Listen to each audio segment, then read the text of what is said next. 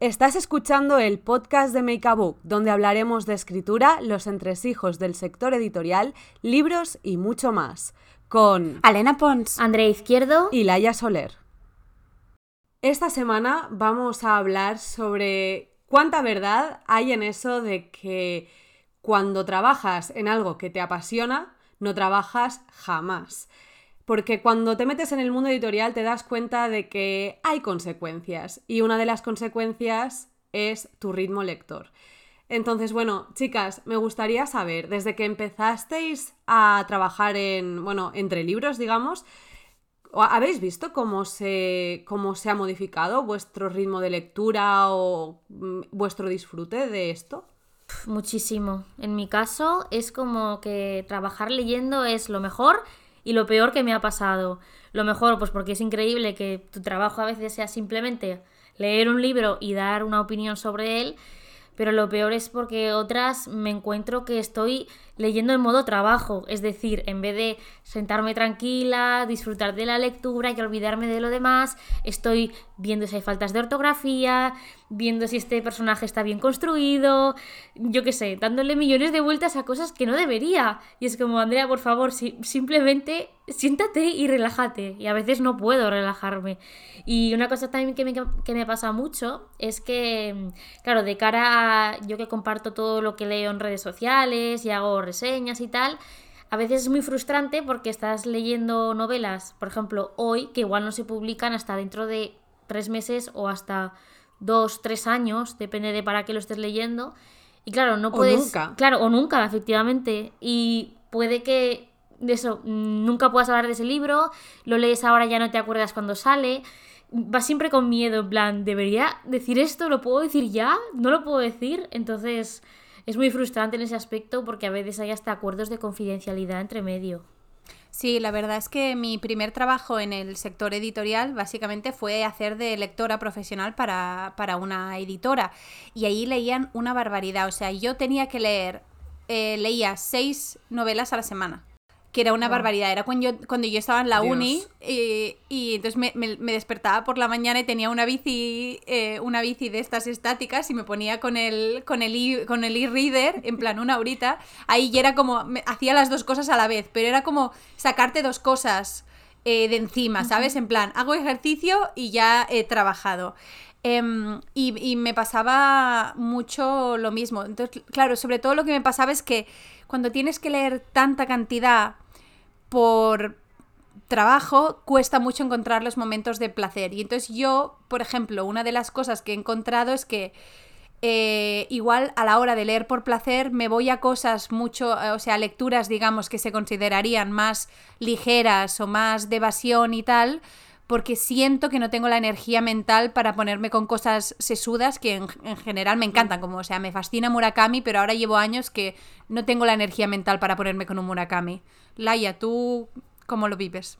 Pues igual, con frustración, con mucha frustración, porque es que al final es eso, que es que tenemos, al menos yo, ¿será la edad? Me estoy preguntando si será la edad que cada vez tengo menos energía, pero es que es verdad que llega un punto en que te pasas todo el día o leyendo, o en mi caso, que yo hago muchísima corrección de texto, eh, en que ya estás harto.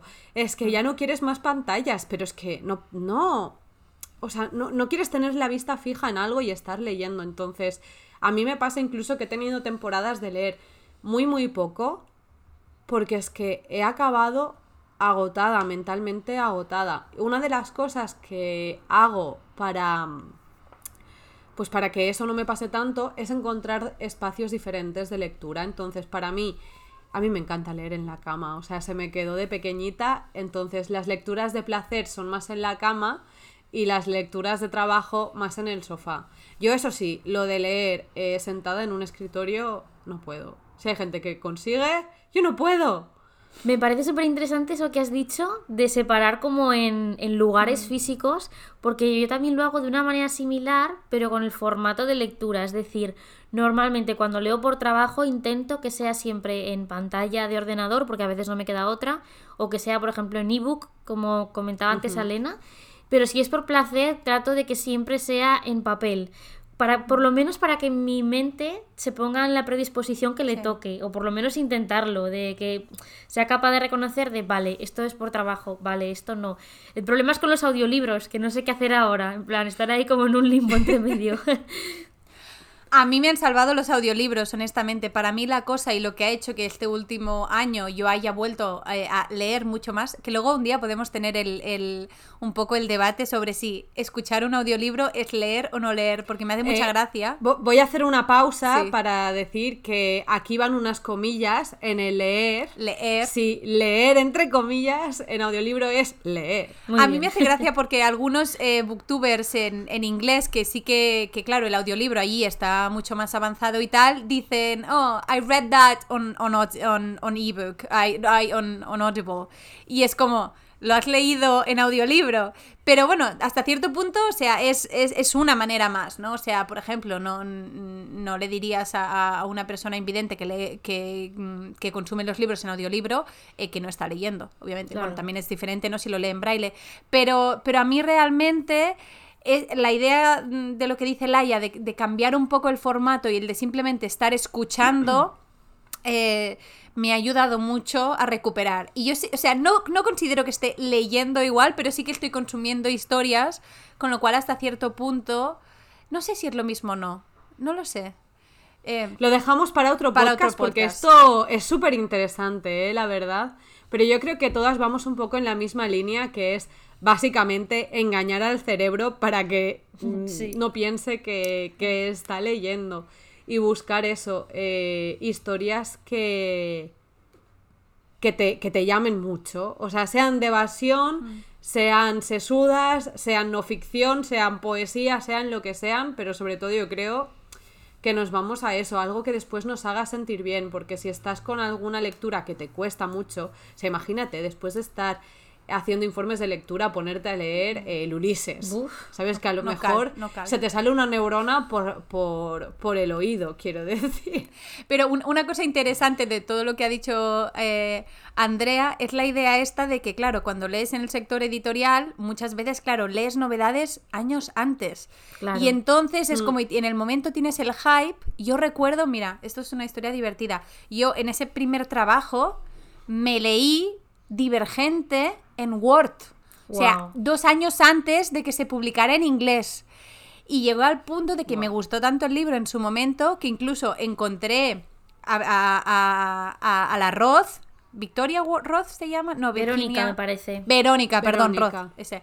Verónica Roth, la encontré como por Facebook y tal, y le escribí y le dije, ay, me lo he leído en español, me ha gustado mucho, ella no era ni famosa ni nada y nos, nos intercambiamos emails. Luego se vendió, se fue el Bloom y adiós.